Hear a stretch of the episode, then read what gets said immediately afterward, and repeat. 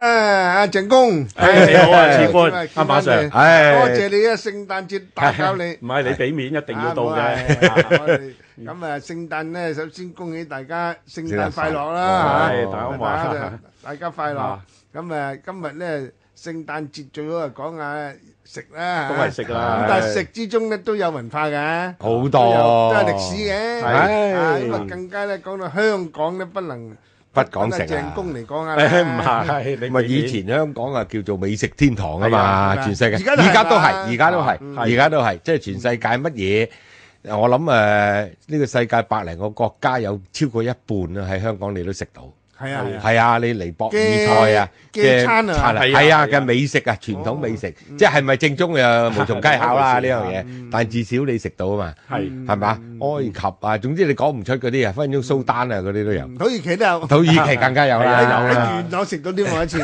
哎呀，犀利啊，好嘢。犀利。係啊。係，咁啊，咁，誒，以前，即係，就要搵阿鄭公講啦，啊。係嘛？即係喺呢個，你話講到戰前就更加緊要啦。係啊，上一次都講一啲㗎啦，上次係嘛？講過有一部分啲滿漢啊咁，係啊，食幾日㗎嘛，係，係。而家都冇呢啲咁嘅歌仔唱咯。一-我哋咧就啱啱見到咧，近時我哋故友咧，阿係。何博士咧，係嗰個就- Facebook啊，À, 啊，Facebook，咁啊，列咗一張啊，係係就真係相當都舊㗎啦，哦。其實咧就又唔係開埠，係係，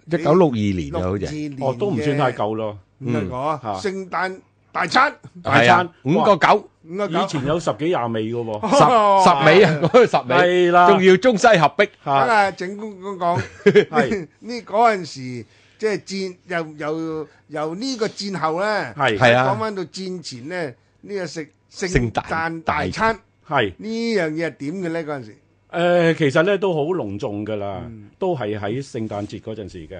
咁、我睇到咧就係、誒、最早一張咧講聖誕大餐嘅咧，就大概都係一八九零年到啦，一八九零年會上個九零 前個世紀啊。係啦。一百二十，咁嗰陣時咧，喺嗰份誒嗰啲《循環日報》啊、《華字日報》啊嗰啲咧登到，有間叫六角酒店，係六個喂，你而家仲喺度。唔係唔係喺度啦，嚇完啦，咁啊，咗啦。拆咗起過咗，啦。起過，即係重建唔係唔過。係你話嗰間六角噃，係六角一隻鹿嗰個，哦，落角嗰個。一隻角個角。哦。佢就哦係喺皇后大道中一百四十八號嘅，而家都叫做六角大廈嘅。哦，咁嗰陣時咧，嗰、個六角酒店咧就一蚊一個聖誕大餐，有冇好多喎？都哇，有- 1890年喎。一八九零年代一般人係揾兩蚊一個月，哇，一個聖誕大餐咧貴咯貴咯都幾緊食要咗㗎。一半喎，係啊，ờ, 即係而家你話計返，誒，貧窮線都係劃喺，誒，所謂平均工資嘅一半啊嘛，係啦。即係三千五蚊啊嘛。嚇嚇，à, 即係而家香港係啊，你有工做，平均就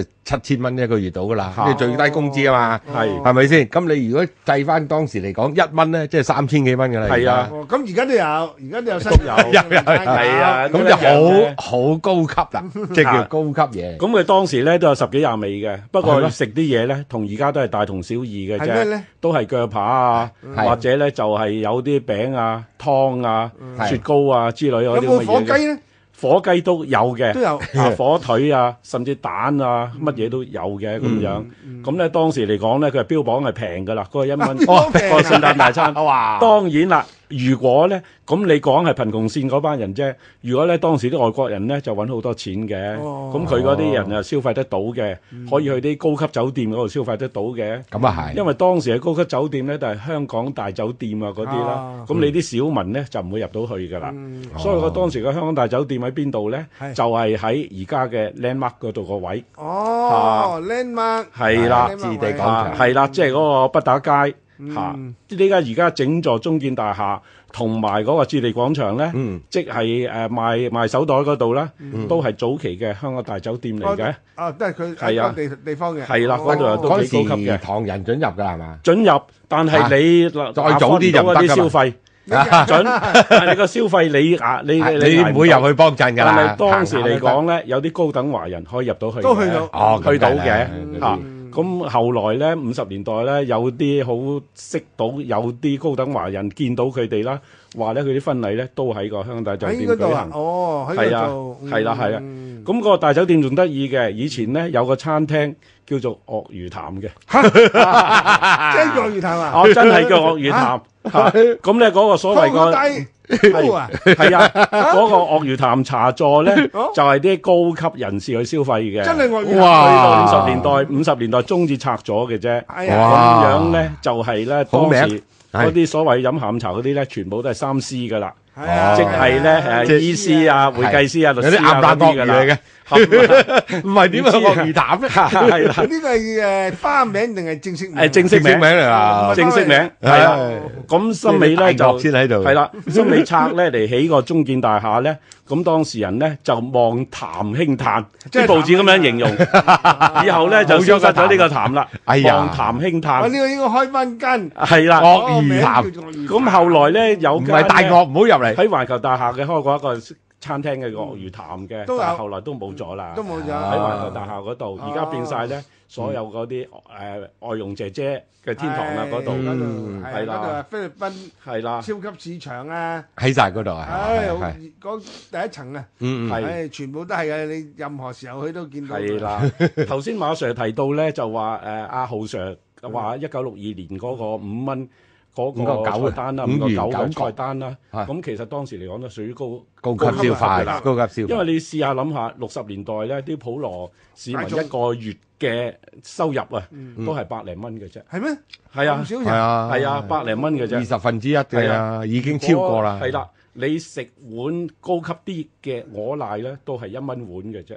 哦。啊，當時嚟講即係話誒獅子山下大係排檔食個細蓉三毫子嘅時候，三毫嘅咋，係咪係係啊，係就係嗰時候啦，係六啦幾年啊我嘛。細係啦個啫，細個嗰段時係，我記得嗰時買本書都係誒所謂袋裝書啊，兩雞嘅啫嘛，係啊兩蚊一本啫嘛，啊。咁當時仲有啲咧，誒一毫子嗰啲三毫子小說啦，啊三毫子嗰一啲本咩藍啊皮係書啊嗰啲啦，係啊係啊，係啦咁你係嘛計翻下嗰個物三毫子價嘅啫嗰啲都嚟，係係係五啦個九唔平啊啊，，咁其實咧，當時嚟講咧，我我就冇試過啦，我亦都見過，就係咧有好多標榜嗰啲聖誕大餐咧，都係一蚊個零銀錢到兩嗯蚊，啊一蚊兩蚊都即有係十幾尾嘅喎，十幾味，但其實咧一隻碟就裝咗幾味㗎啦已經。係啦，咁我記得咧，一九六三六四年咧，有人請我去一間叫英華餐廳，英華啊哦，喺誒德輔道中嗯近第一樓嗰度。嗯，咁樣咧食隻斗門大蝦咧，當時都係兩個半銀錢，嗯好大隻㗎啦已經，好大隻㗎啦，當時大個龍蝦咁樣， 係咁咧記得咧，我都提過啦，一碗有一間叫合記嘅大蝦皇粥，嗯大蝦粥啊係冇錯，三蚊碗，嗰隻蝦咧差唔多成億一英尺咁長㗎啦。哇，真係大蝦王 啊，係啦，真係大蝦王。嗰啲咧就而家都揾唔青返背籠蝦啦，嗰啲啊青背哦龍青背籠啦，嗯嗰啲就係呢家揾唔翻啦，揾唔返啦亦都食唔翻啦，而家就冇啦真係，冇，嗯係冇啦，哦，啊誒，鐵閘我咧意就義冇細個咗，咧去誒香檳大廈。嗯係尖沙咀冇錯，咁誒嗰間咧叫做誒紅寶石，啊，新美開一萬二大廈開咗一間係㗎，咩？哦，係啊，而家咧冇咗呢個路，嚇咁誒就我唔知係朋友啊，定係啲細伯，定係我老豆請我去嘅，拉我去嘅。係嗰陣時係僆仔，咁啊嗯僆仔咧，即係六十年代啦，或者五十年代啦，係啊，誒就食過一次紅寶石嘅聖誕大餐。哇哦，喲，咁我有幾多錢我就唔記咗啦，但係咧十幾味係真嘅。係係點樣食十幾味咧？係佢原來個碟出嚟咧，每一味都係放好少嘢嘅啫。啊一啖一口啊，而一啖家叫做一口，而家興嘅叫做一而家口，咧嗰啲咩分子分咩分子料 理啊分，子料理咁上下，係一口一口樣樣都口嘅一啫。啖，誒，連嗰個誒火火雞嘅有火雞片嘅，係切係咗火雞片係又又係一片一份一片一片嚇誒牛扒咁牛又扒一好啲咁多係係又一片係。係啊，咁又 一有一樣味叫一道菜哦。咁食完飽唔飽咧？梗係都怕要自己再食食唔雲飽吞。麵啦，誒細路仔又唔知嘅，有唔知嘅有兒童餐嘅。係有兒童餐大餐嘅。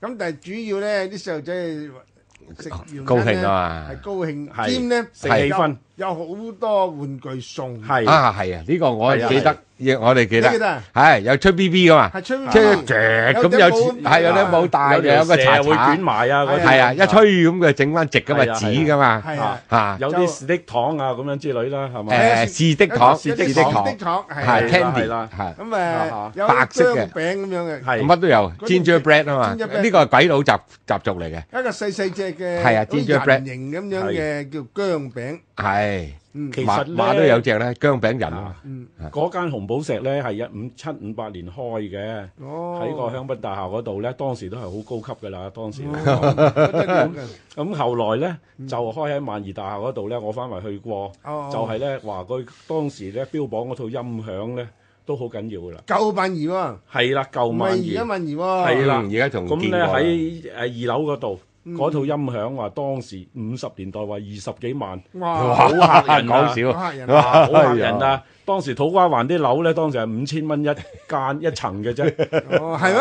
係啊，二十幾萬你話一套音 買幾多響層？？幾廿幾但廿層 係樓？但係嗰陣時咧，有一位咧係後來喺你哋港台做過嘅，嗰位叫陳浩才先生，陳浩才喺嗰度咧聽就過介紹嗰啲古典音樂㗎，係啊係啊，佢哇！咁高級啊！好高級嘅哇！嗰陣時而家都冇啊喺餐廳裏邊介紹，係啦，係哦喂，而家都冇啊，而家都冇而家咗，都冇冇咗呢種呢種咁嘅卡士嘢。係啊。係啊，哎邊個一個仲要聽啲古典音你啊要樂？食餐係啦，就就要中間有人介係紹笑古典音音樂啊樂俾你係一聽。路食一路就仲聽揾音到樂，一流音響 Ờ, 哇！，播出嚟幾萬嚟放嘅 À, 哇！而家冇冇呢啲格局啊而！家你諗佢諗到嗰陣時，即係睇從呢樣嘢睇到嗰陣時嘅生活啊，係啊係嗰個趣味同啲人好悠閒，係唔係同埋咧即係係唔同晒，係，即係消費者咧都想即係學識學啲嘢，即係係啊係咪？如果你識嘅又唔使揾人介紹啦，啊你就咁播就得啦。Ừ. 嗯咁咁亦都咧，